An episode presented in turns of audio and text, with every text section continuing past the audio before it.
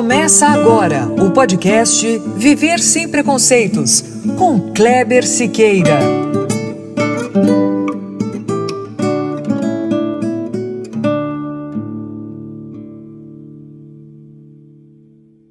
Muito bom, é isso mesmo. Começando agora o nosso podcast, episódio 27. Opa, hoje eu não errei o número do episódio, certo? Semana passada eu já não lembrava mais. A partir de agora está aqui anotado, não erro mais. Então vamos lá. Você que está me ouvindo, com certeza já ouviu frases como: foi do céu ao inferno e foi da água para o vinho. Geralmente essas são situações corriqueiras nas quais nós sabemos muito bem por que essas frases estão sendo usadas. Mas existem ocasiões muito parecidas em que o entendimento é bem diferente. Por exemplo, quando a alegria contagiante de uma pessoa, num piscar de olhos, se transforma em tristeza profunda, porque ela achou que alguém pisou na bola. Ou porque o amor intenso virou ódio arrasador, depois que determinada atitude foi interpretada como traição e o sentimento saiu de controle e se traduziu em gritos, palavrões e até violência física. E depois de tudo isso, bate uma culpa enorme e o medo de ser abandonado como sempre. Dá vontade de se cortar, de beber e até de morrer. Porque a dor, o vazio e a raiva de si mesmo são insuportáveis. Essas emoções e comportamentos exaltados podem, como muito bem escreveu a jornalista Tatiana Pronin, ao site Viver Bem, dar uma ideia de como vive alguém com transtorno de personalidade borderline, que é o tema do nosso podcast de hoje. E quem vai conversar comigo sobre o assunto é o médico psiquiatra especializado em transtorno borderline, Thomas Arnold. Ele estudou na Universidade Médica de Viena, na Universidade Sorbonne de Paris e na Universidade de São Paulo. Olá, Dr. Thomas. Muito obrigado por aceitar o nosso convite. É um prazer recebê-lo aqui. Seja bem-vindo. Olá, Cleber. Muito obrigado pelo convite. É um prazer estar aqui. Vamos viver sem preconceitos. Legal. Eu acertei seu nome, doutor? É Ronald? Não, tá ótimo. então tá bom. Ô, doutor. E... Oi. Siqueira, né? Como? Tá certo também? Kleber. Isso, Siqueira. Kleber Siqueira, isso. Ótimo. O meu, o meu é um pouquinho mais fácil. Um pouco. Uh, doutor, o senhor não é brasileiro, né? Não ouvi, desculpa. O senhor não é brasileiro, né? Sim, eu sou estrangeiro. Ah, legal. Ah, eu não sou brasileiro, é isso. É. O senhor é, de- é- é- é natural de? Eu sou austríaco. Austríaco. Ah, legal. Ô, doutor, antes de começar, deixa eu mandar um abração aqui para todas as minhas ouvintes e os meus ouvintes do exterior. Que na semana passada eu falei com o pessoal dos Estados Unidos. E hoje eu quero falar com vocês que estão aí na Alemanha, no México, Peru, Irlanda e França. Muito obrigado pela audiência de vocês. E, por favor, continuem prestigiando, continuem nos ouvindo. Gente, muito obrigado, beijo grande. Bom, voltando ao tema. Ô, Dr. Thomas, aqui no Viver Sem Preconceitos, nós sempre pedimos que os nossos convidados se apresentem de uma forma mais completa. Então eu gostaria que o senhor falasse um pouco da sua vida pra gente. Conta um pouquinho da sua trajetória profissional, seus estudos, livros. O, o que é que o senhor pode falar pra gente? É, Primeiro, Kleber, eu acho que é uma falta de respeito com o seu convidado você ir para a Alemanha e não mandar o- as suas saudações para a Áustria, de- de onde eu venho. Oh, é verdade, doutor, é verdade. Me desculpa, doutor. Imagina. A todo o pessoal da Áustria, o meu abraço também. Um beijo grande. Muito obrigado. É verdade, doutor. O senhor acabou de falar pra mim que é austríaco e eu dou uma pisada na bola dessa, né? A Alemanha pra gente na Áustria é um inimigo, como a Argentina para os brasileiros, sabe? É verdade, né, doutor? É verdade. Eu já li sobre isso. Então, eu, para falar um pouco mais sobre mim, então eu sou austríaco. É, vivi praticamente toda a minha vida na Áustria, com algumas exceções. Em 2008 foi a primeira vez que, na verdade, eu já tinha saído antes do país. Em, 2000, em 2004 eu fiz um intercâmbio nos Estados Unidos. e em 2008 eu fui para o Brasil trabalhar com uma rede de ONGs que chama Rede Rua, que trabalha com moradores de rua na, na região central de São Paulo, no Brás, mas também em Santo Amaro, que recentemente, por, por questões políticas, não está mais agindo tanto, mas ela ainda existe e ainda consegue trabalhar dentro dos limites um, municipais, inclusive em termos de, de ajuda financeira.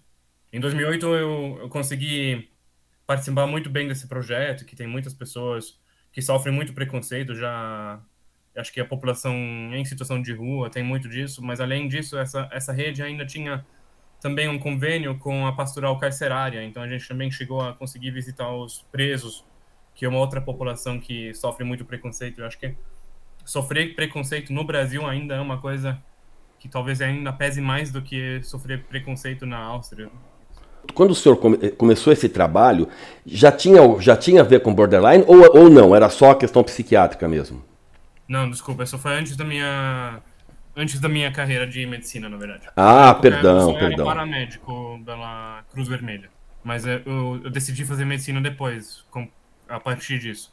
Perfeito. E então eu, eu saí do Brasil e voltei para a Áustria, começando a fazer medicina em Viena. E consegui, através de uns programas de excelência acadêmica, também consegui.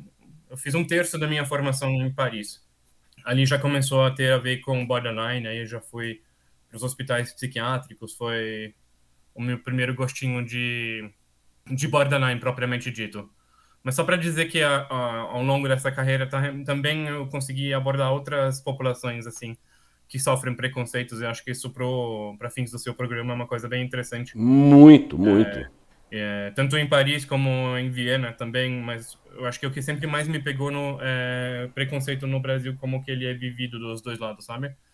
Eu acho que, só para fazer um breve comentário aqui, não vou ficar muito tempo nisso, mas eu acho que você sabe como é o racial profiling, é quando as pessoas têm uma visão global estereotipada de uma pessoa, com base nas suas características exterior, externas, e pega isso e faz um julgamento sobre, sei lá, a cor de pele ou o cheiro percebido e com base nisso ou com a religião de base ou com a sexualidade, orientação sexual ou de gênero, enfim, e, e, faz um julgamento a partir daí sobre toda a situação econômica, sobre o risco percebido que, que, que a pessoa poderia ter dessa pessoa ou da capacidade também até de, de, de dessa pessoa merecer receber apoio, suporte, sabe? Isso eu senti sempre com uma forma muito intensa no Brasil, sabe? Parece que as pessoas no Brasil têm sentem mais direito de fazer uma coisa assim de profiling com base, sabe, de criar um perfil assim da pessoa uhum. que a pessoa enxerga, com base no que a pessoa vê em, em, em fatores externos. E... Parece uma coisa muito comum no Brasil, sabe? Só para trazer um, um elemento que, que na Áustria, na, na Europa, nos Estados Unidos, acho que não faz muito sentido, é ah, uma frase que eu ouço muito no Brasil é aquela pessoa tem cara de pobre ou aquela pessoa tem cara de rico, sabe? E uhum. isso, essa frase, assim, ela delimita as pessoas em duas categorias de pessoas. Uma é confiável, é digna de ajuda, é digna de suporte, de apoio, enfim, e a outra é vagabunda, é assustadora, é amedronhadora. Amedronhadora. Enfim. Amedrontadora. Esse é o seu trabalho agora. É. Ô, doutor, o senhor falou uma coisa interessante, porque eu lembro, eu não vou falar o nome da empresa, nós tínhamos um grupo grande de jornalistas e um rapaz, ele é nordestino. Um dia, numa apresentação geral, onde nós chegamos ao diretor-geral da empresa, nós falando, ah, você é da onde? Você não sei o que e tal. Ele falou assim, ah, eu sou de Alagoas. O cara virou para ele, você é de Alagoas? Ele falou, sou. Falou, nossa, mas você parece menino de Higienópolis. Ai, ai. Ou seja, olha só, quer dizer, é isso, exatamente isso, né? Pega um detalhe da pessoa e transforma a vida dela inteira. É exatamente isso, né, doutor, que você está dando uma palhinha aí pra gente. Em termos psiquiátricos também é uma coisa muito importante, inclusive a Associação Brasileira de Psiquiatria faz um, um trabalho razoável ali de, de combater o que chama de psicofobia, sabe? Uhum. Uh, eu acho que você escolheu hoje um, um termo que é borderline, que tem uma representação midiática muito preconceituosa, mas, mas só para voltar um pouquinho para sua pergunta inicial, sobre o meu sobre a minha carreira, já estou começando a É, não, eu pergunto, eu pergunto e eu desvio a história, né? não, mas depois eu vou voltar para isso, porque eu acho que ser egoísta é uma coisa que é um preconceito, sabe o egocêntrico? É uma coisa que pacientes borderline ouvem muito, então eu, eu, vou completar um pouco mais sobre a minha história aqui. Então eu depois fui pro pro Brasil, é, fiz a minha formação de psiquiatria e psiquiatria psiquiatria e psicoterapia na, na USP.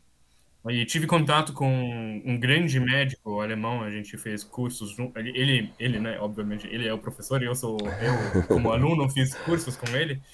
Ele chama Martin Borros, ele com certeza hoje é o maior pesquisador do transtorno de personalidade borderline do mundo. Um, isso já era diferente, tem duas outras grandes referências no mundo, uma Marcia Linehan e outro é John B. Gunderson, que, que acabou de falecer, esse último, mas o Martin Borros foi a minha grande inspiração norte, que tem um contato muito bom com São Paulo, com os meus colegas dos ambulatórios específicos, inclusive do, do, de, de Borderline na USP. E ele, como muitos, muitas pessoas que tratam Borderline, tem uma história própria, sabe? Com, com uma vivência pessoal de, do transtorno de personalidade de Borderline. Eu acho que isso é uma coisa muito legal, porque quem trata borderline frequentemente é borderline e gosta de tratar borderline porque se sente conectado, sabe? Então é como se fosse um pouco um preconceito inverso, uhum. talvez. E olha, doutor... Que, que, não pode eu falar. espero que consiga passar para os seus ouvintes. E eu, eu, vou falar uma coisa, eu não, sei lá, não sei nem se eu deveria falar isso, doutor. Mas o senhor sabe, a gente conversou já meio que rapidinho sobre isso, né? Eu, eu tô a, eu tô há 15, não 15 dias, mas uns 10, 10, uns 10 dias tentando fazer esse programa, uns 15 dias tentando fazer esse programa, porque foi o pedido de um conhecido, é um conhecido há muito tempo, e ele, ele falou, Kleber, eu gostaria muito de ouvir um, de, de ver um programa sobre borderline e tal. Eu falei, pô, mas eu, eu gostaria também de fazer um programa sobre borderline, mas eu, antes eu quero conhecer um pouco mais o assunto, eu quero, né, eu ainda não fiz isso e tal, e eu não conheço ninguém pra... Aí ele falou, meu filho. Eu falei, ah, você tá brincando. Ele falou, não, meu filho que eu, que eu conheço desde que nasceu. Quer dizer, eu não sabia. Falei, não, vai ser para já. Doutor, foi o programa mais difícil. Eu estou no 27 e foi o programa mais difícil para conseguir uh, alguém que falasse. Graças a Deus, o senhor, desde o início, o senhor se prontificou. Né? Claro que com ajuda, vamos aqui agradecer ao doutor Eduardo Aratangi, que foi uma mãe aqui para mim. Né? Ele já fez, já eu gravei com ele a semana retrasada. Programa excelente sobre transtorno alimentar. Hum. E ele que me indicou o senhor, e desde o do momento que ele indicou, eu falei, pô, é, é, é o Dr. Thomas, né? Mas assim, doutor. Eu, até falar um pouco agora eu não sei porque os, os, os, psiquiatras, os médicos de, de borderline não gostam de falar, parece. Excetuando o senhor. Também tem um preconceito ali entre os próprios psiquiatras, mas só para falar rapidinho sobre a capacidade profissional do Dr. Aratangi como eu também fui aluno dele, eu posso. Ah, o senhor foi, o senhor, o senhor foi aluno dele? Fui, fui. Que legal. É, embora ele seja tão jovem assim, né? É porque ele, ele tem um cara de molecão mesmo, né? Sim. Ele pode até parecer mais novo do que eu. ele parece muito mais novo do que eu. Ele é muito mais novo do que eu. Com certeza ele é. Aliás, vocês dois são mais novos do que eu, né? Mas tudo bem, vamos lá. Não vou colocar a idade na mesa aqui, não. Senão os meus cabelos brancos vão ficar mais brancos ainda. Mas só para retomar uma coisa que você ainda me perguntou, porque eu acho que isso pode ser importante para os ouvintes, tem um livro que a gente fez junto, eu, eu, o Borros, na verdade, fez o livro, eu fiz a revisão técnica, mas ela existe no Brasil, esse livro existe no Brasil, chama Como Lidar com o Transtorno de Personalidade Borderline, da editora Rogreve.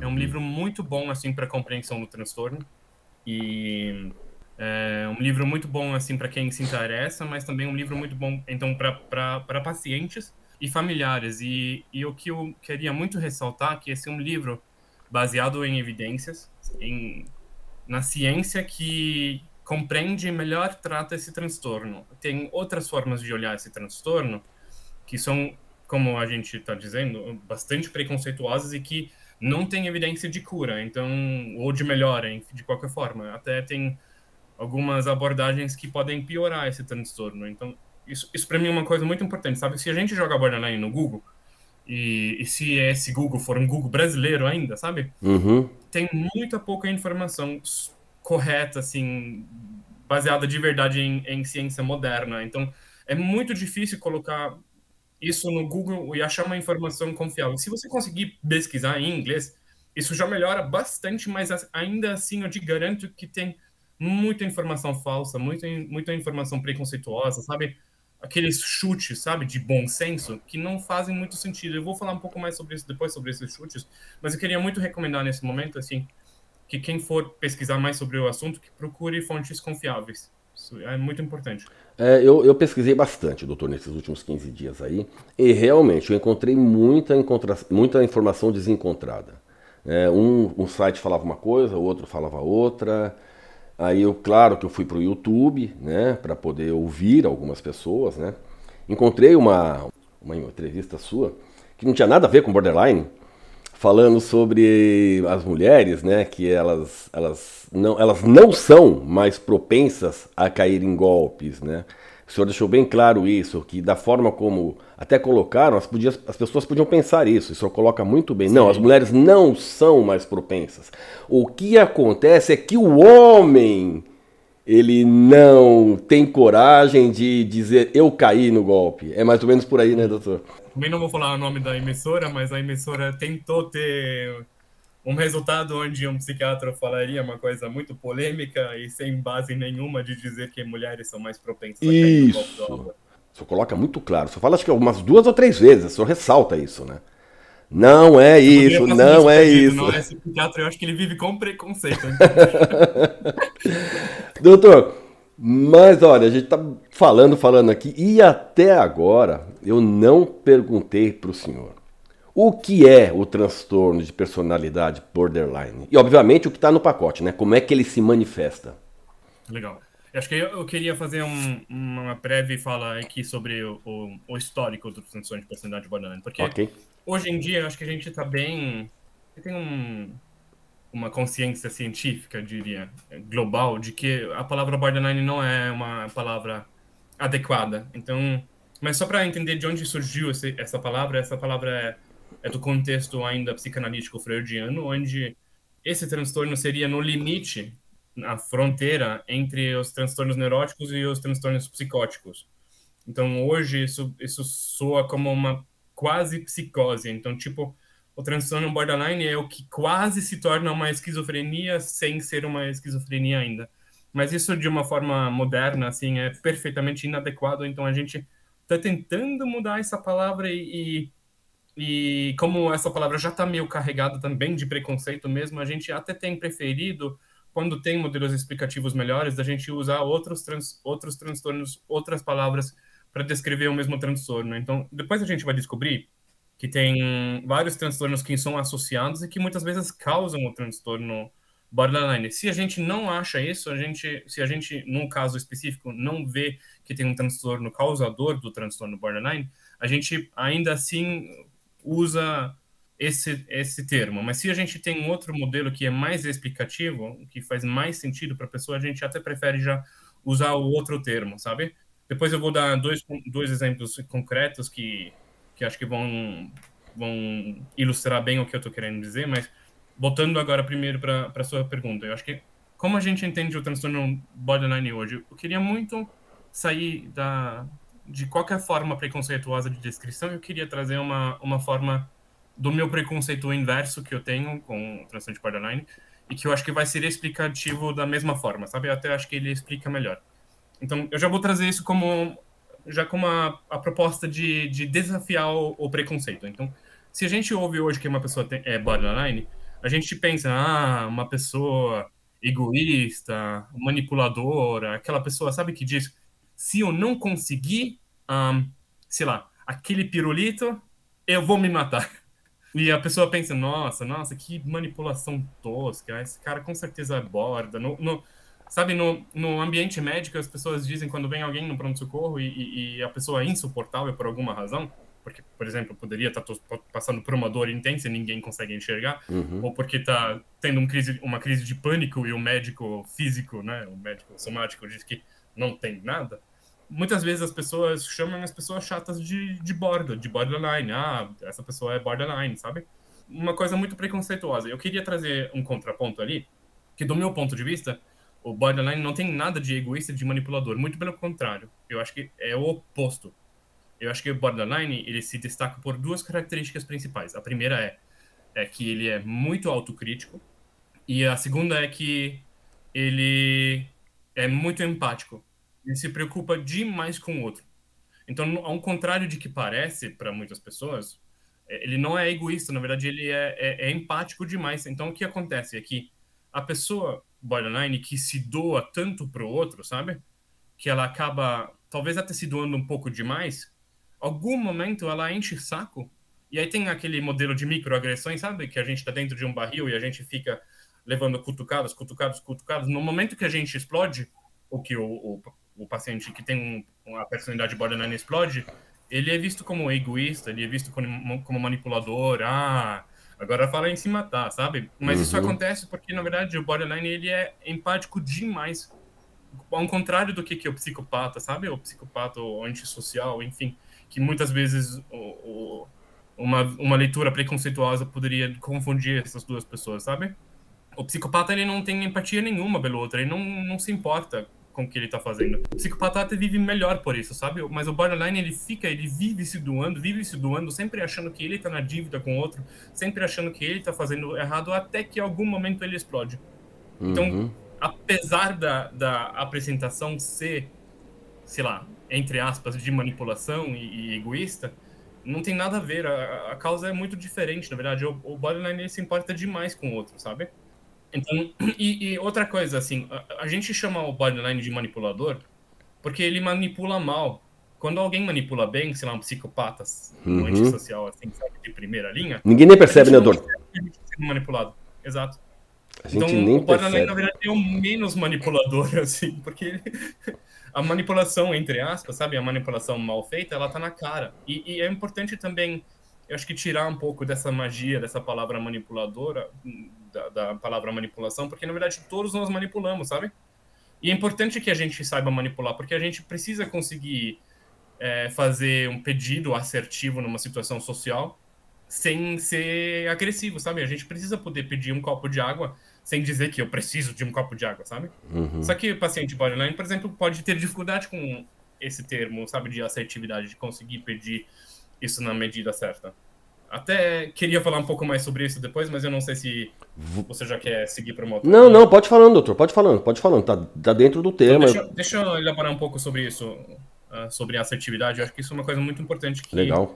É uma das coisas mais importantes que o, a personalidade borderline pode aprender. Então, eu estou dizendo bastante personalidade borderline e eu acho que vou elaborar sobre isso em seguida, mas vamos voltar para a assertividade primeiro. A gente tem é, en gros, três formas de, de comunicação. Uh, e eu sempre ilustro isso através de, de uma situação social onde você se encontra numa lanchonete, num, num restaurante, e você pede um suco de limão e o garçom te traz um suco de laranja. Eu acho que, de alguma forma, os seus ouvintes, você, eu, a gente se identifica com essa situação. Pode não ser o suco de laranja, pode ser o suco de limão, pode ser o contrário, pode ser. E nessa situação a gente tem algumas formas assim de como a gente pode responder, sabe? Eu acho que é, o seu ouvinte vai se identificar provavelmente, pelo menos com uma, que é fingir que nada aconteceu e tomar o suco que veio errado. O suco de laranja, sabe? Perfeito. E essa é a forma passiva de se comunicar. Então, pronto, tomei meu suco de, de laranja.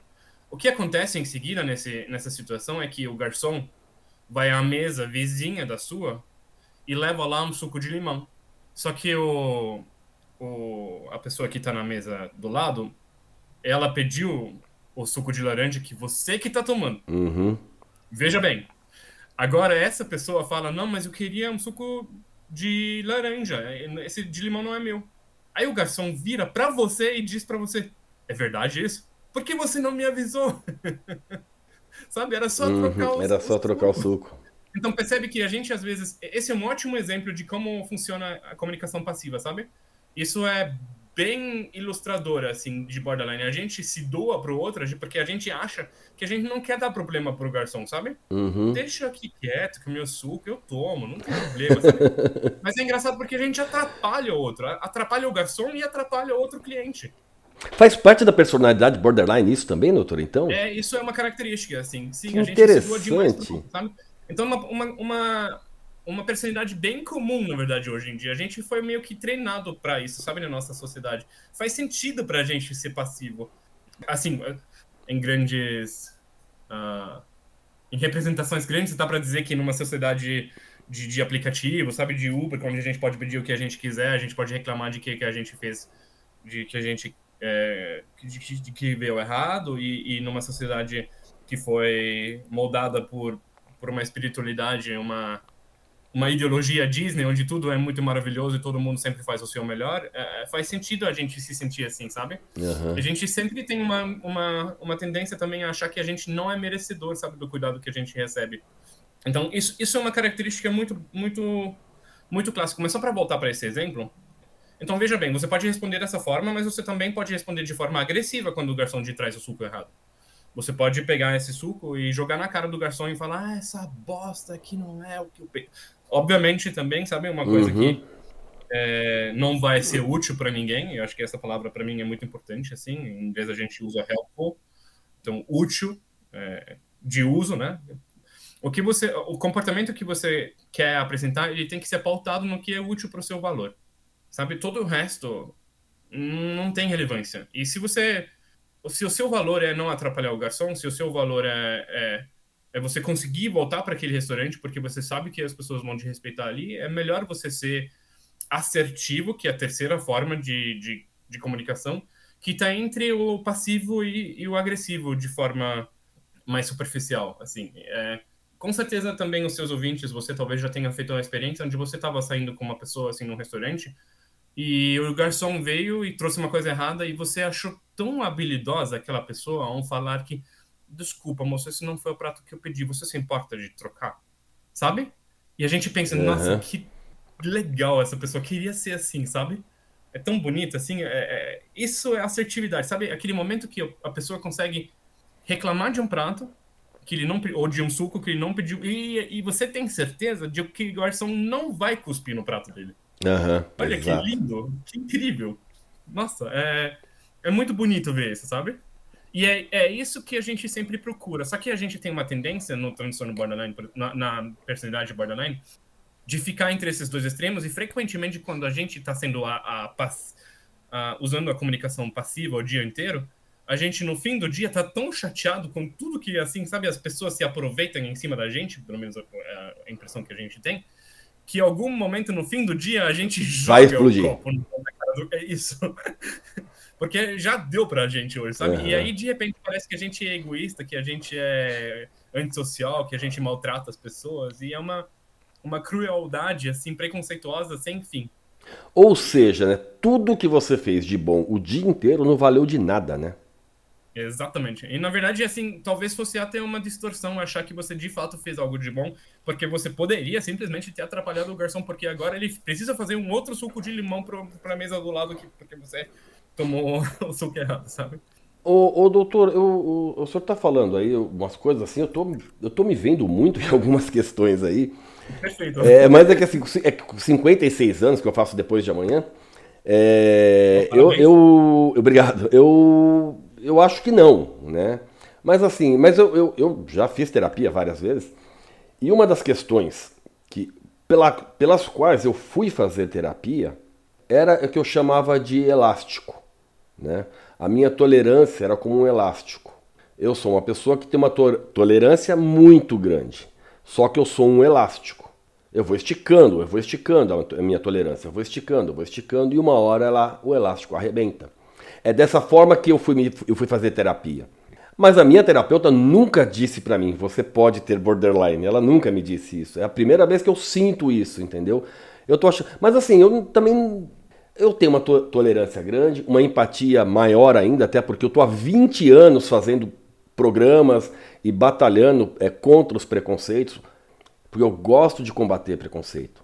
Né? O Viver Sem Preconceito, ele vive para isso, ele, é, ele é feito para isso. Então, quando alguém me pede, olha, Kleber, tô, meu filho tem borderline, eu vou correr, eu vou ficar 15 dias, por mais nãos que eu tome, eu vou correr atrás, eu vou fazer. Então, eu sempre acredito que eu vou conseguir. E agora, o senhor falando isso, eu falei, gente, será que um dia na vida eu tive. Quer dizer, o borderline não tem cura, né, doutor? Mas ele tem remissão, né? Não é isso? Ele tem remissão, né? Então, peraí, peraí. Agora vem um. Deixa eu começar por uma coisa, não sei o quão íntimo você está com seus 20 ou quanto você gostaria de, de, de compartilhar seu diagnóstico psiquiátrico. Não tem problema nenhum. É, mas eu acho que você me deu uma, uma, um gancho muito legal que eu não tenho como não usar. É que eu acho que, com base no que você acabou de me falar, é, eu gostaria de, de compartilhar que eu não tenho dúvida nenhuma de que a sua personalidade é borderline. E eu queria usar esse gancho já para discutir a diferença, o transtorno borderline e a personalidade borderline. Tudo bem? Tudo bem, pode falar, doutor, não tem problema nenhum. Fica à vontade. É, a gente. Todos nós temos personalidade, Kleber. Todos, é, é, impossível a gente não ter personalidade. E tem algumas formas da gente vivenciar a personalidade. Então eu, vou, eu queria trazer três tipos de personalidade e, e, e todos nós temos um pouco de cada, sabe? E depois, mas em proporções diferentes, assim, não é que uma é 100% um e 0% outro. A gente tem um pouco de cada e, e, é bom ter um pouco de cada. As três personalidades que eu queria trazer uh, hoje, um, um desses termos eu vou usar antiquado, que ele não se usa mais hoje, mas eu acho que ele é mais ilustrativo agora nesse momento, é, que é o transtorno, é a personalidade histérica, sabe? Uhum. Aquela pessoa que, que, que sempre se vitimiza, que sempre sofre com o outro, que sempre que sempre tá num, numa necessidade de ajuda, sabe? A outra é a antissocial, que é aquela pessoa que tira proveito, que quer aproveitar das situações, que precisa disso, que sabe que passa na, na, no acostamento, assim, e você fica, nossa, filho da puta. Espero mesmo que a polícia pegue, sabe? e, e o transtorno e, o, e, a, e a personalidade borderline todas, todas essas características, em algum momento, e dependendo de como a gente está em termos de saúde mental, é, são próprias da gente. A gente usa elas, inclusive, idealmente, de forma adequada na proporção certa, sabe? Então, pensa assim comigo. Não, eu, eu só vou... Que, eu, eu, não que eu seja antissocial, mas eu quero defender um pouco o antissocial. Então, pensa comigo. Se você está numa, numa situação onde todo mundo fura a sua fila, todo mundo fura a sua fila, você está numa, numa situação onde você não consegue... Onde tem mais tem tanta gente furando a fila que, na verdade, você tá ficando para trás na fila, sabe? Uhum. Isso acontece muito, né, doutor? Essa é uma situação que eu acho que no Brasil a gente vive com uma é corriqueiro. frequência. É, e, e, você... Eu não sei o quão, quanto os seus ouvintes conhecem as rodovias brasileiras como a Rio Santos, por exemplo. Onde o limite de velocidade teórico em, em muitos trechos é 60. E se você é uma pessoa que precisa prestar muita atenção nos limites de velocidade, porque você é uma pessoa muito correta, muito não antissocial, sabe? Uhum. Você vai atrapalhar o trânsito porque tem muitos, entre aspas, antissociais atrás de você querendo andar a 80. E agora, Exato. você não sendo antissocial o suficiente, eu queria deixar isso bem claro, que a gente acaba sendo não, não antissocial o suficiente, a gente induz o, entre aspas, antissocial atrás da gente a ultrapassar ele, a gente de uma forma muito perigosa, sabe? Então, por exemplo, a Rio Santos, assim, sem querer ofender ninguém pessoalmente, é um ótimo exemplo para a gente se tornar uma pessoa um pouco mais antissocial. E como isso poderia ser saudável nessa situação, sabe? Então, ultrapassar os limites de velocidade, só frear quando tem radar, né? Ligar o Waze e prestar uhum. atenção nisso, nesse caso é algo útil, é algo adequado, está de acordo com seus valores. Você que quer um trânsito seguro e quer não atrapalhar ninguém, sabe? Por mais curioso que seja, obviamente em outras situações, situações sociais, em outras rodovias ou em outros países isso não faz o mínimo sentido, porque por exemplo, se eu andar 70 na Áustria, onde tem um limite de velocidade de 60, eu tenho certeza de que vou morrer. Mas isso também tem a ver com a CET, sabe? Como os limites de trânsito são escolhidos, enfim. Uhum. Mas acho que esse é um, um, bom exemplo. Então, agora, a gente. Então, e eu já, já descrevi a histeria e, pelo menos previamente, borderline também é uma dessas personalidades, sabe? A gente não tem, a gente não tem como tá, sabe, num, num, num modelo cartesiano, a gente não tem tá, como tá num ponto zero. Isso, isso é impossível, assim. A gente provavelmente tem, assim, mais um mapa 3D, sabe? Onde a gente tá, sei lá, num, numa dada latitude, uma dada. É, latitude aí, o quê? Longitude. Longitude, pronto, Isso. muito obrigado. Numa dada coordenada, sabe? Uhum. Ah, é coordenada, é melhor ainda. numa dada coordenada no campo estérico, numa dada coordenada no, no campo borderline. Isso se modifica de acordo com o que a gente tá e com o que a gente treina, sabe? Então, eu, eu tenho certeza com o que você descreveu como elasticidade, que você já tem uma tendência a ter uma coordenada assim elevada, digamos, no, no campo borderline. Isso não faz com que você tenha sofrimento com isso. Não por si. Você pode ter sofrimento com, com isso, isso, isso pode ser a razão pela qual você faz psicoterapia, mas isso ainda não diz que você tem um transtorno de personalidade borderline. Mas mesmo que você tivesse um transtorno de personalidade borderline, eu acho que entre essas três. Uh, entre esses três quadrantes, né? Faltou o quarto quadrante agora, mas entre esses três, uhum. Você tem. Essa tríade aí. É mais bonito, sabe? Moralmente, filosoficamente. Isso, isso agora não é baseado em evidência, mas eu, eu acho muito mais bonito a gente cuidar do outro em excesso do que a gente cuidar de si em excesso, sabe? Ou da gente ser dependente do outro em excesso, sabe? Uhum. Então eu acho que. Mas o que, que, é importante é a gente tentar se aproximar, talvez, um pouco do ponto zero no, no modelo cartesiano aqui, de tentar conseguir ficar em equilíbrio, justamente. E, e voltando rapidinho para o exemplo que eu dei de manipulação, por, uh, Borderline não sabe manipular, então ele está muito longe do, das coordenadas altas no, no, na personalidade antissocial. Na verdade, o que a gente gosta de ensinar é tentar o borderline, ensinar o borderline a, a, manipular melhor, sabe? Aquela uhum. manipulação de, ah, eu não consigo ver o meu namorado hoje, então eu preciso morrer. Ela não tem como funcionar a um longo prazo, assim, sabe? Uhum. Uh, e a gente precisa modificar isso. Então, acho que um, um exemplo típico é, é, é, bem esse, sabe? Como que a pessoa vai encontrar a gente se a gente está com pensamento suicida? Olha que responsabilidade a gente se impõe aqui. Então, isso não tem como ser bom. E eu não estou dizendo que a pessoa tá, não está de verdade com pensamento suicida, muito pelo contrário, a gente parte do princípio é, que, que quem pensa em suicídio sempre pensa em suicídio, não tem um motivo ulterior, assim, necessariamente ali, sabe? Pode até gerar um, uma resposta, um reforço depois, mas essa não é a ideia. A pessoa não. Borderline, em específico, ele, em específico, ele não tem a capacidade de manipulação, de, de manipular bem. Então, o que a gente gosta de tentar ensinar a ser mais manipulador, sabe? A, a, a pessoa borderline conseguir o prato correto sem cuspe. E, e deixa, deixa eu trazer uma outra característica ainda de borderline que eu acho que, que é importante a gente uh, elaborar um pouco aqui, é que as emoções de quem tem a personalidade borderline, elas sempre são verdadeiras, assim, a pessoa não tem capacidade de fingir, de, de, de teatralizar, sabe?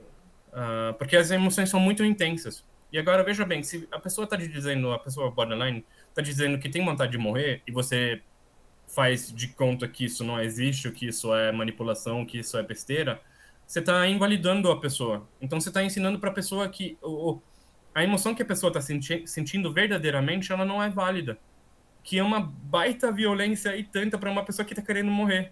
Então, se você tá dizendo algo desse gênero, se você não tá levando a sério essa pessoa, você induz a pessoa a morrer mais ainda do que você. Uhum. Você não tá ajudando. Então, uma coisa muito importante, assim, é, é, Eu também queria dar um exemplo aqui, eu acho que é até o exemplo que a gente coloca no livro, que é. Imagina uma família que está assistindo um filme e o filme passa por cenas tristes e o filme passa por, por cenas felizes. No momento que passa a cena feliz, a cena triste, o, a pessoa borderline, suponha que o resto da família não seja muito borderline, assim, no modelo cartesiano que a gente desenhou, imagina que essa pessoa fica presa com essa emoção porque ela dura mais tempo no borderline, sabe? Ela é mais intensa. É difícil elaborar essa, essa cena. É, na verdade, não é, não é que é difícil, assim, mas é, é, é mais demorado, mais intenso. É, a pessoa sente mais. Então ela tem mais empatia, ao contrário do, do, anti, do antissocial que a gente discutiu. Nessa, nessa situação agora, que a pessoa está nesse. Ela tem mais dificuldade para sair, né, doutor? Na verdade é essa. Isso, né? aí o filme agora continua passando, a pessoa borderline continua triste, continua nessa situação, de repente o filme passa por cenas felizes e o resto da família já seguiu o ritmo do filme, já está feliz. E a sabe? pessoa borderline está ainda na. na... ainda tá lá. Isso. Uhum. E agora vem a família e fala: Ah, você é chorão ah, imagina, nada a ver, como você é dramático. Olha que violência. Aliás, essa é uma palavra muito usada, né, doutor? Dramático, né? Exato. E você está ensinando a pessoa que a emoção não é válida, sabe? Então, uma forma melhor de pensar sobre isso é que concordo com você que você está sentindo, é, vamos tentar resolver. Então, deixa, deixa já pular. Eu estou também, talvez, é, pulando de um exemplo para outro, mas eu queria já trazer um outro. Sabe aquele clássico que quando uma criança cai, a criança olha para os pais e, e, e, e, avalia a resposta dos pais primeiro para ver se tem direito ou não de chorar? Se vale a pena chorar, né? É, será que se minha mãe tá assustada, talvez eu deva chorar porque deve ter acontecido alguma coisa dramática, sabe? Uhum. Se, se a gente ensina para criança que não aconteceu nada, talvez a criança engula o choro e, e não faz nada, sabe? Hum. E, e, fica tranquila, assim. Só que isso, a longo prazo, isso não é a melhor estratégia. Seria melhor você conseguir mostrar para a criança que sim, a gente tá vendo sua dor, você tá com dor, você tá chorando porque você ralou o joelho, mas vai passar. Olha só, olha só aqui o seu ursinho, sabe? Uhum. tipo, reconhecer, validar a dor, a emoção, e no caso até a dor física, e dar uma estratégia para a pessoa poder lidar com essa emoção, com essa dor. Esse, esse é o ideal. É muito melhor do que fingir que não aconteceu, sabe? Olhar para o outro lado e dizer que. Ou fingir que, ah, não, essa cena triste nem percebi, sabe? Uhum. Ou seja, você não valida aquela intensidade, mas você também não deixa de validar a dor da pessoa. Perfeito. É um pouco assim, reconheço que você sente a emoção e agora a gente precisa lidar com ela. Tá. Ô doutor, é... uma das, das questões que eu encontrei aqui durante a, a minha pesquisa é uma confusão que as pessoas fazem entre o borderline e o bipolar. Existe uma confusão mesmo? Qual, é, qual seria qual é a diferença entre os dois?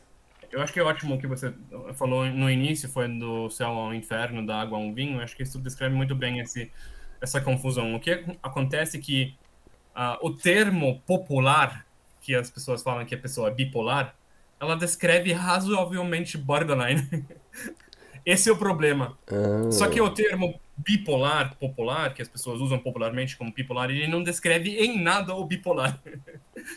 Esse é o maior problema ali. O, o bipolar, ele é característico, ele é caracterizado por, por episódios longos, por fases, períodos de, de emoção. Uh, na verdade, na verdade, melhor.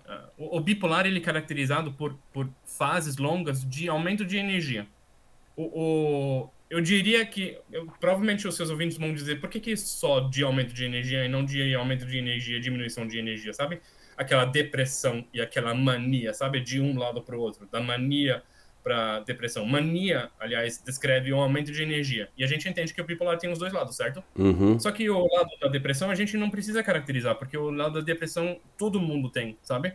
Isso não é algo que que é que exclusivo, que vai, destacar a pessoa. O que destaca o bipolar é o aumento de energia. Aquela pessoa que dá conta de conseguir dormir quatro horas por noite durante anos e tocar o que for no trabalho, sabe? Um uhum. monte de relação interpessoal, um monte de. Desculpa, um monte de relações interpessoais, eu acho que é o certo. Uhum. O, pessoal vai, o pessoal vai dizer que eu realmente não falo português direito, né? não, tá certo. E é, é, esse é o bipolar de verdade. Esse, o bipolar de verdade, ele tem, ele tem fases de pelo menos cinco dias onde ele consegue manter um nível de energia alto. A depressão, ela não é diagnóstica de, do bipolar e o borderline, ele, ele responde com emoção intensa frente a uns estímulos, principalmente sociais, que ele, que ele recebe. Então, briga com o namorado, a pessoa vai ficar mal. É, tudo ótimo, maravilhoso, incrível com o namorado, a pessoa vai ficar bem. Inclusive, se a, o borderline estiver num momento de crise emocional por alguma razão, tem boa chance de que uma boa interação social vai tirá-lo da crise eis a importância de você conseguir validar a emoção do, do borderline. Porque senão você vai só prolongar ou piorar a crise, se você não validar a emoção. Perfeito. O, o doutor, o que eu li, eu não entendi muito bem, mas é que assim, o bipolar, é, o start, né, o que faz que aconteça a mudança, é, é, um, vamos dizer assim, eu não gosto muito dessa palavra, porque eu até nem sei usar muito bem, é o gatilho, ele é ele é interno, né? É como se fosse algo biológico. E pro e pro borderline não, é sempre um fator externo. É uma boa descrição, Kleber, mas eu queria eu queria melhorar isso um pouquinho. Eu acho que dá para consertar isso um pouquinho só. Você já falou que gatilho não é uma boa palavra e eu acho que até o start interno também não, não é 100%, mas o, o, ponto central é aqui, que gatilho, tanto para o borderline como para o bipolar, ele pode ser externo. Então, imagina uma pessoa que tem a capacidade de dormir três horas por noite durante um mês e não sentir sono e conseguir fazer um monte de coisa ao mesmo tempo. Se você tem essa pessoa e ela está dormindo normal naquele momento e você induz ele externamente a sentir muita alegria, sabe? Ganhar na Mega Sena, ter muito sucesso romântico e, e festejar, sei lá. Uhum. Usar maconha, álcool, cocaína, MD, crack, seja você você que escolhe. Uhum. A pessoa também pode, esse também pode ser o gatilho de entrar em, em mania, que mania descreve esse aumento de energia. Mas o que é importante é que essa, essa, essa condição anterior da capacidade de conseguir dormir três horas durante um mês e, e conseguir tocar a vida sem estar cansado, tocar mais ou menos bem, mas pelo menos tem a impressão de que está tocando a vida, essa sim é interna. O borderline, se ele for só borderline, ele não consegue fazer isso. Ele, ele, ele vai desmaiar depois da primeira noite passada em classe, sabe? Uhum. A capacidade disso ele não tem. Perfeito. O senhor falou agora em, em álcool, droga, né? Existe uma tendência maior do borderline é, utilizar é, esses, esses meios? Sim, sim. É uma, uma das características, inclusive, é um, um, critério diagnóstico de que o borderline pode usar álcool, drogas é, e outras formas para aliviar sua emoção. O problema de, de, uh, dessas coisas aí nesse são comportamentos de risco. Nesses comportamentos de risco também entram autolesões, né, cortes, vômitos, jejum, anorexia, bulimia, enfim, é, sexo, direção, é, enfim, um monte de comportamentos que podem induzir risco social, exposição social, mas perda financeira, enfim. Essas coisas elas dão um resultado de alívio de emoção imediato, só que a um longo prazo, médio longo prazo, eles, eles trazem culpa, eles trazem questões morais, eles trazem outras emoções então, por isso eles não são recomendáveis, sabe? Uhum. Se fosse bom tomar álcool, se funcionava, a gente recomendaria. mas, mas não funciona, infelizmente. Então, é... o problema é que o borderline frequentemente não tem habilidades muito elaboradas de conseguir lidar com a emoção. Então, essas coisas que têm resposta imediata, sabe? Pensa numa compulsão alimentar. Nossa, como é bom, sabe? Aquele sorvete, aquele potão delícia, né? Chocolate, meu. Depois a gente sente culpa no dia seguinte, aí você pensa, nossa, como é bom aquele pote de sorvete, sabe? E assim, e a resposta é imediata, assim. É, é difícil pensar ao longo prazo, assim, pensar, nossa, vai ser tão legal agora estudar cinco anos para finalmente ter a minha liberdade. Sabe, isso é muito mais difícil, assim, isso é muito mais complexo. Então, essas coisas que têm resposta imediata ao, que, ao que você está fazendo é, é, viciante, justamente. Sabe? Se você fuma, em 11 segundos você ocupa todos os seus receptores nicotínicos. Se você fuma é, nicotina, né? Uhum, claro. e você tem uma resposta imediata. Você tem uma melhor. Se você gosta disso, você tem uma melhora da sua emoção imediatamente. Então, sim, uh, todos esses comportamentos de risco tem um grande, uma grande chance de, de acontecer em, em transição de personalidade. E o problema é que também, esses, infelizmente, esses comportamentos não são adequados, então eles vão piorar o transtorno. E muitas vezes a gente, Kleber, a gente encontra pessoas que vêm como diagnóstico de transtorno de personalidade borderline, mas na verdade o problema deles é transtorno de uso de substâncias, sabe? Então, eu, eu tô careca, como você tá vendo, né? De ter pessoas que estão tentando resolver suas emoções com álcool, com, com maconha, com outras drogas variadas e, e não funciona. E, e, e eles têm um diagnóstico de transtorno de personalidade borderline que na verdade foi mal feito, sabe? Ele foi feito porque é popular, é, é tá na moda, sabe? É em hum. voga, assim, você chamar as pessoas de borderline mas ele não corresponde à verdade. Se a pessoa tirar o álcool, tirar a maconha, eles melhoram assim 50, 70, 90% da escala de gravidade de sintomas de uma semana para outra. Então, na verdade, assim, vem até um diagnóstico mal feito muitas vezes, sabe? A gente é engraçado que até recebo muitos pacientes assim supostamente borderline que na verdade não são borderline, sabe? Uhum. Às vezes é, é, tirar um Rivotril, às vezes é tirar um Zolpidem, um Stilnox, o Pats, o Diazepam, o Valium, sabe? Essas drogas assim, tipo tarja preta. É, às vezes pacientes também são, infelizmente ainda são medicações muito populares, sabe?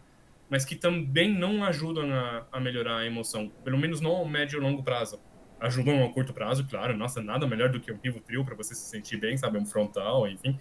Ou um Zolpidem, um PATS para você dormir. Mas a um médio e longo prazo isso não vai ajudar. Incluir agora uns nomes de marca, não sei se devia. Não tem problema. O doutor, o senhor falou de sintomas, né? Eu sei que tem alguns sintomas que são clássicos, né? Para para descrição do borderline, né? Pra... Você pode falar algum deles pra gente? Legal. Então tem, eu, eu acho que queria voltar para minha descrição inicial que eu falei de, claro. de, de autocrítica excessiva e empatia excessiva também com o outro, mas tem uma lista assim de nove sintomas do DSM que descrevem assim que são bastante descritivos e dá para entender o leigo geralmente consegue entender razoavelmente bem menos o nono sintoma que descreve sintomas pseudo psicóticos que talvez esse fosse mais difícil de entender, mas que, que ainda é um pouco do legado psicoanalítico ali. Um, mas eu, eu acho que seria muito bom o seu ouvinte, as pessoas que têm dúvidas sobre isso, procurar fontes confiáveis, procurar os, os nove critérios do DSM ou é, fazer um autodiagnóstico assim, inicial, pelo menos, e, e, descobrir se não tem uma chance de ter, pelo menos, a personalidade de borderline. Eu acho que não ficaria surpreso de de boa parte dos seus ouvintes terem pelo menos a personalidade de borderline. Se isso é problema, se isso causa sofrimento, não, isso já é uma outra história. É, que, eu acho que é importante, do meu ponto de vista, é que a pessoa consiga é, agir de acordo com suas crenças. A gente sempre procura gerar uma vida digna, uma vida que vale a pena ser vivida. Perfeito. E esse é o critério de cura. Que também queria retomar o que você falou antes, é, do nosso ponto de vista, Borderline é perfeitamente curável. Na verdade, muito curável. É... Desde 94 tem estudos é, da Marsha Linehan, da, da inventora do, da terapia comportamental dialética, que cura 90% das pessoas. Que legal, doutor. Com uma vida normal. Eu tenho, eu, eu, aquilo que o senhor falou, realmente tem que procurar, porque eu tenho lido exatamente o contrário. É, isso que você talvez tenha lido, talvez também tenha a ver de novo com essas fontes preconceituosas, sabe? De de abordagens ineficazes. Uhum. Mas na verdade, sabe o que a Marcia Linehan descobriu, inclusive, que se a gente não tratar é, os pacientes, as pacientes borderline, se a gente não tratar, a gente simplesmente acompanhar ao longo de, de décadas, essas pessoas elas melhoram espontaneamente, sem tratamento. Agora, se tratar e tratar erroneamente, pode piorar. Mas sem tratar, a maioria remite espontaneamente. Remitir, no caso, é, é, não preencher mais cinco dos nove critérios que a gente discutiu antes. Entendi. Mas, é, então, também não é uma remissão, assim, muito legal, mas é um transtorno que tem um prognóstico muito bom a princípio. É, o que a gente usa como critério de cura, geralmente, é uma vida digna e que constitui de pelo menos dois amigos e um trabalho que faça sentido. Esse é o critério de cura e a gente atinge isso em, em mais de 90% dos pacientes que consigam fazer a terapia. Então, é, às vezes é difícil fazer a terapia, às vezes as pessoas se apegam em diagnósticos do passado, eles, eles colocam uh, a responsabilidade em medicação, diagnósticos anteriores, ou, ou, ou, até em familiares que infelizmente não conseguem ajudar. E aí eu também queria dar uma, uma ilustração disso. A gente sempre fala que o paciente borderline é como se eh, alguém fosse jogar ele na piscina, sabe? Uhum. Ele tem culpa de ter, ter sido jogado na piscina? Ele não tem. Ele não tem culpa. Mas ele precisa nadar, senão ele vai morrer. Então, esse é o problema ali. Então, às vezes a gente se apega muito ao fato da gente não ter tido culpa, sabe? E aí me dá até raiva de pensar nisso, porque de verdade a gente não tem culpa, sabe? Eu já senti isso. Uhum. Mas, infelizmente, mesmo assim, a gente que tá na piscina, a gente tem que nadar. Entendi. Ô, ô doutor, Vou usar existe... esse momento, Kleber, deixa eu usar isso para falar sobre, sobre dois transtornos associados. Claro, claro. Que também, do meu ponto de vista, são importantes para o pro prognóstico.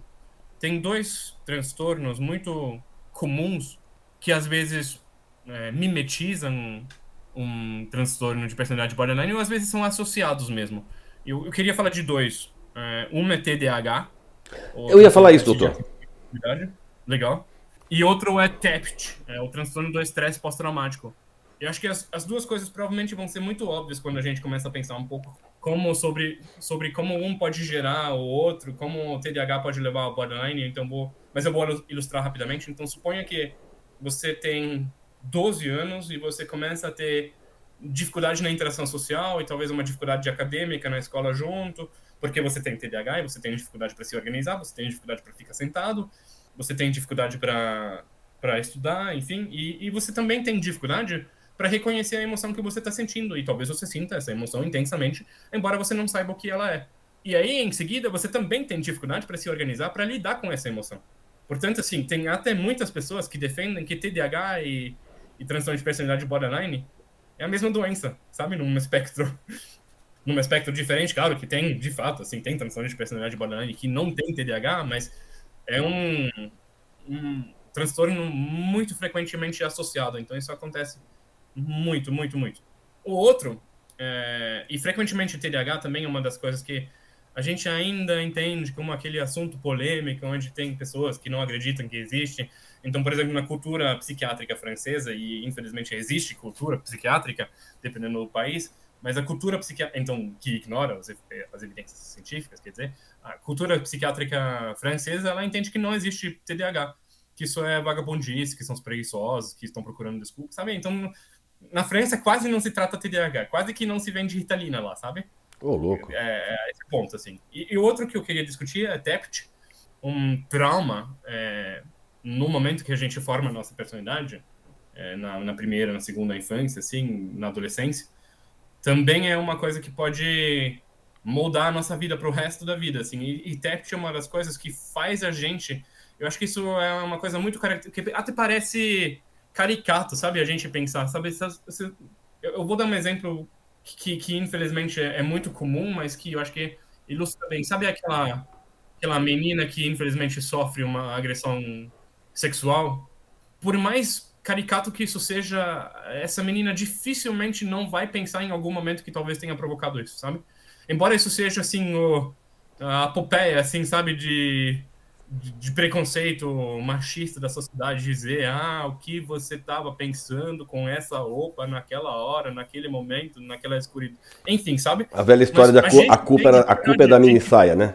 Isso a gente se sente culpado independentemente de quão politizado de quanta noção a gente tenha a gente se sente no, culpado de que a gente fez ali sabe? Isso é um dos critérios diagnósticos inclusive de TEPT a gente acha que a gente tem responsabilidade sabe? E e isso não vai fazer. A gente se sente mal porque a gente seduziu aquele tio, aquele familiar lá, sabe? Óbvio, assim, se, se você vê isso de fora, como observador externo, é maluco. É, é óbvio que a gente não tem culpa. A gente nem 18 anos, sabe? Enfim, nem 18 anos a gente tinha. A gente, obviamente, não era putável, enfim. Mas quando a gente está do lado de dentro, a gente não tem como não sentir isso. Tanto que é critério diagnóstico. E, e, imagina agora você sofrer um trauma, você querer construir uma imagem de você mesmo e você ter um, um peso desses no passado que, inclusive, por ser TEPT, vem à sua mente sem você chamar várias vezes durante o seu dia a dia, sabe? Não precisa ser diário, mas pode ser uma vez por mês e ter um peso muito importante, enfim. E você se sente mal, você se sente culpado, apesar de talvez até você, logicamente, saber que você não tem culpa, mas mesmo assim, emocionalmente, você pode sentir culpa. Então, você já parte do princípio que você é uma pessoa ruim. Agora, julgo, junta isso e você querer ter uma empatia muito grande, então você ainda entende seu agressor e que você quer perdoar. E aí tem a sociedade querendo impor que você precisa esquecer, desculpar, essas coisas, sabe? Que também são muito invalidantes, que não faz o menor sentido do ponto de vista científico. Mas esse é o bom senso e talvez a cultura psiquiátrica ocidental, sabe? Que não tem embasamento científico, é só. É mapa. mapa é horoscópio, assim, é previsão de tempo sem fundamento adequado. Perfeito. Ô, doutor, o que eu ia te falar aquela hora é que é com relação ao TDAH que uma coisa incrível que eu encontrei é que é com relação às tendências de quem tem o transtorno borderline e quem tem TDAH. Ou seja, ambos têm maior tendência a abandonar faculdade, demissões com frequência, problemas com a lei, envolvimento em briga, overdose e acidentes de trânsito. Quer dizer, é, tem uma relação. Eu, eu ia até perguntar se tinha uma relação entre TDAH e borderline, ou era apenas uma questão de ser ambas doenças psíquicas, né? Mas acho que, acho que realmente tem uma relação, né? Então, uh, só para voltar um pouco na, no embasamento científico, que eu acho que é importante, os estudos científicos sugerem que pelo menos um terço de, do, de todos os pacientes é, borderline tem um, um déficit de atenção associado. Com ou sem hipermobilidade, isso na verdade acaba não fazendo muita diferença. Então, mas tem gente que passa disso e que sugere que é uma mesma doença. Aí eu também já acho exagero, mas só para também ter um embasamento científico aqui, a gente pode afirmar com certeza que pelo menos um terço de quem é borderline também tem TDAH. Entendi. Também existe a possibilidade de quem é borderline ser bipolar. Também. Existe também, exatamente. Tá. E aí é, tem, tem, até uma questão assim hierárquica. É, eu acho que Posso voltar ali para as drogas, por exemplo. Suponha que você ah, beba álcool de duas em duas horas. Você não tem como parar de estar tá deprimido em nenhum momento, sabe? Porque o álcool, independentemente da sua, do seu condicionamento físico, do, da sua questão, do seu, do seu condicionamento mental anterior a isso, se você eu sempre brinco assim, sabe? Se me derem a, a possibilidade de medicar o Papa, eu tenho certeza que ele faria umas loucuras muito rapidamente, sabe? Eu, se encher o papo de cocaína, eu acho que uns 24 horas ele vai ficar famoso, sabe? Mais famoso ainda, quer dizer.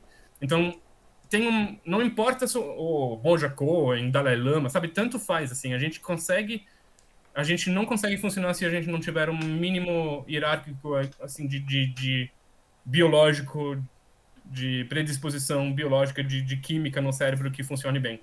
É, é um pouco como, sei lá, suponha que você tem uma pessoa que é muito incrível e ela é golpeada na cabeça e de repente falta, sei lá, um terço do cérebro. Não tem como essa pessoa ser igual antes, sabe? É um conflito, por exemplo, que pessoas que com demências, com Alzheimer, enfim, frequentemente tem que as pessoas depois questionam, mas como que era a personalidade dessa pessoa? Porque as demências têm uma coisa em comum que eles desinibem um pouco as pessoas, sabe? E as pessoas agora não usam mais os filtros sociais que aprenderam e de repente são inadequadas socialmente, sexualmente, enfim, mas isso não descreve quem é a pessoa de verdade, isso só descreve que a pessoa tem uma questão física. E isso também vale pro para que você me perguntou sobre bipolar. Bipolar. O bipolar, se você não importa a sua condição é, mental inicial, se você está dormindo três horas por noite durante, sei lá, uma década, há de convir comigo que você não tem como não tem como você estar tá 100% de viver 100% de acordo com quem você era 10 anos atrás. Ô doutor, infelizmente nosso nosso tempo está tá acabando, mas eu não posso deixar de fazer uma pergunta. Nós já falamos bastante aqui de preconceito, tá? Mas tem mais um detalhe que eu quero saber aqui com relação ao preconceito. As pessoas com borderline têm mais dificuldade na vida profissional por causa do transtorno? Existe um preconceito no âmbito profissional? Ou seja, ah, ele é borderline, ele vai nos causar problema. Existe isso? Com certeza, com certeza existe isso. Uh, até que a gente chega no momento onde a gente prefere, como eu te falei antes, de usar termos mais explicativos, como, por exemplo, o transtorno de estresse pós-traumático ou TDAH, porque ele, ele, de forma social e nada baseado em evidência, esses termos sugerem menos culpa por parte da pessoa e mais tratabilidade, que também não tem nada a ver com, com fatos científicos, sabe? Não é porque TEPT que é mais fácil de tratar do que borderline, não é porque é TDAH que é mais fácil de tratar como borderline, ou, ou porque, sei lá, a pessoa moralmente é melhor. É, é mas eu, eu, sempre gosto de, sabe, voltando um pouco para o meu preconceito inverso, eu sempre gosto de dizer que para trabalhos que envolvem cuidar de outras pessoas, sabe? É, terapeutas, uh, médicos, enfermeiros, fisioterapeutas, odon, enfim, profissões da, da saúde mental, física, enfim. É, eu acho que é, é preferível ter uma personalidade borderline. Porque, não sei, eu acho que ser antissocial nessas situações e só pensar no próprio bem, assim, provavelmente não faz tão bem ali, sabe? Eu acho que é mais adequado você ser borderline.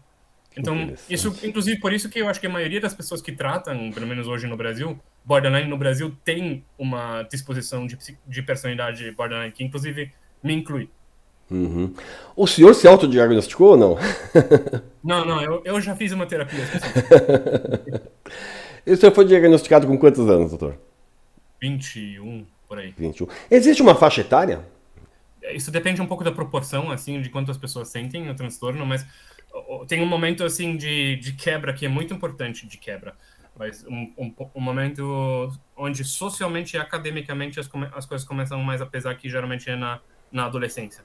Então, se a pessoa tiver dificuldade de interação social com base na comunicação, na empatia excessiva com o outro, ou uma dificuldade acadêmica ali, essas coisas em conjunto geralmente são o suficiente para gerar um diagnóstico. Quando o senhor foi diagnosticado, tomou algum susto, alguma coisa, ou o senhor já esperava? Não, é... na época eu ainda tinha preconceito. É... E assustou? Então. Minha família com certeza teve preconceito e e eu acho que até os, os grupos de autoajuda, os grupos de ajuda, de suporte mútuo, tinham preconceito. Que interessante. E o tratamento, inclusive, onde eu, onde eu fazia inicialmente, não era adequado, também era pre preconceituoso.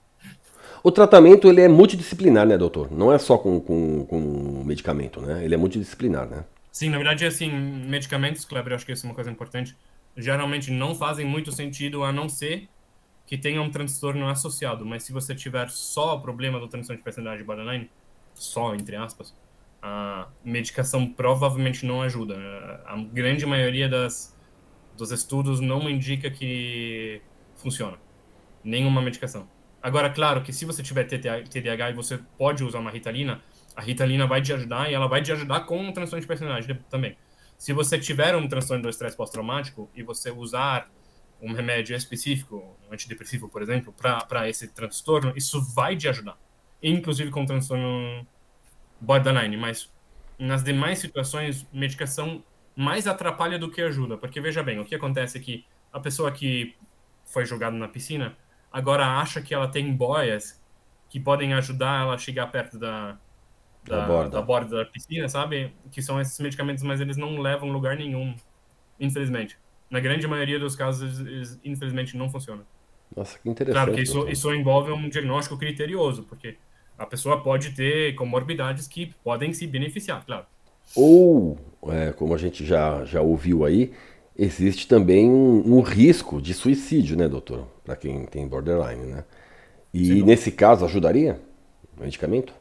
É, até ali, muito provavelmente, não tem estudos assim específicos para essa população, mas muito provavelmente remédio não ajuda muito. Tem duas medicações que, que, de modo geral, na psiquiatria, só tem duas medicações que ajudam mais ou menos com suicídio, sabe?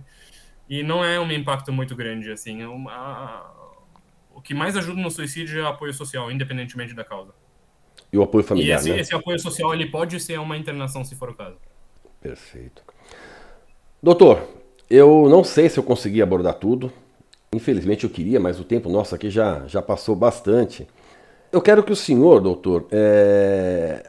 as pessoas, né, que estão em casa e querem saber um pouquinho mais do, sobre o senhor e sobre o seu trabalho, tem ah, algum, tem algum site, algum, algum e-mail, alguma coisa, um livro? Os livros o senhor já falou pra gente, né? Mas o que mais as pessoas devem procurar? O livro da editora Rogreve, que ainda é nova no Brasil, mas internacionalmente ela é muito reputada que é o livro Como Lidar com Transtorno de Personalidade Borderline, que é a minha revisão técnica, uh, que eu acho que é um ótimo livro para começar. A gente publicou já outros livros no Brasil, mas a grande maioria dos demais livros é, é técnica, mas tem um novo uh, guia que vai sair provavelmente no início do ano que vem, que também vai contar de novo com minha colaboração.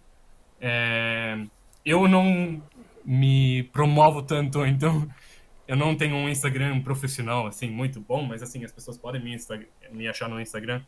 Eu tô lá com uma, uma palavra em inglês, que, com algumas palavras em inglês, chama People of São Paulo.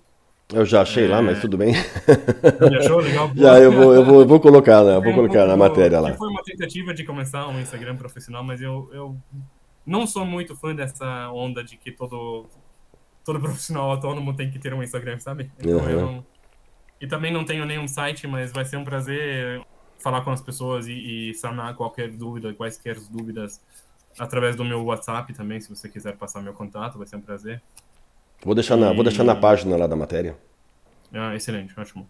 Eu acho que é isso que eu posso oferecer hoje. Legal. Claro, se a pessoa quiser me escrever pelo Instagram, será um prazer. Ok. Doutor, mais alguma coisa a acrescentar? Que eu, eu, eu não conheço, né? Então eu fui tentando aqui costurar Acho que até. A gente tem uma conversa muito boa, Kleber. Eu só fico na dúvida se você vai compartilhar o que a gente falou sobre a sua personalidade de borderline. Não tem problema, porque o senhor, o senhor falou, né, que eu, eu tinha uh, um pezinho ali na personalidade, não que eu seja borderline. Foi isso, né? Perfeito. Eu entendi exatamente. muito bem. Eu não tenho o transtorno de personalidade é, borderline. A minha Exato. personalidade, ela flerta ali com o borderline, é isso. Exatamente. É. Parabéns pela sua vida sem preconceito. Muito- É Doutor, muito difícil. As pessoas têm muito medo de dizer que as pessoas são borderline. Que têm uma personalidade borderline. Parabéns. Obrigado, Kleber, por me receber aqui. Eu espero que tenha servido. doutor, o prazer foi meu, eu agradeço demais. Muito obrigado pelo bate-papo. Valeu. Até. Até. E para todos vocês que nos acompanharam até aqui, muito obrigado. Espero que, como eu, tenham gostado. De qualquer maneira, se você gostou ou não, vá lá nas redes sociais ou no site e deixe o seu comentário. Faça sua crítica. E não deixe de seguir o Viver Sem Preconceitos também no Instagram. O endereço é o mesmo do Facebook e do Twitter, arroba VS Preconceitos. Curta, comente, compartilhe. E não se esqueça, sempre que você for falar algo para alguém, pense se vai ajudar a construir. Porque se for para destruir, fique em silêncio. Bom, gente, é isso. Semana que vem, se Deus quiser, eu tô aqui de novo. E mais uma vez, muito obrigado por você ter chegado até aqui comigo. Até mais. Um abraço. Este foi o podcast Viver Sem Preconceitos, com Kleber Siqueira. Espero que você tenha gostado da entrevista. Para saber mais, acesse o nosso site www.viversempreconceitos.com.br. Lá tem notícias, textos, links para os nossos podcasts e tudo sobre preconceito. E não deixe de seguir, curtir e comentar nas nossas páginas, nas redes sociais Facebook e Twitter. Anota aí, arroba VS Preconceitos. Dê seu like, compartilhe. Vamos fazer do mundo um lugar melhor para se viver. Um lugar com menos preconceitos.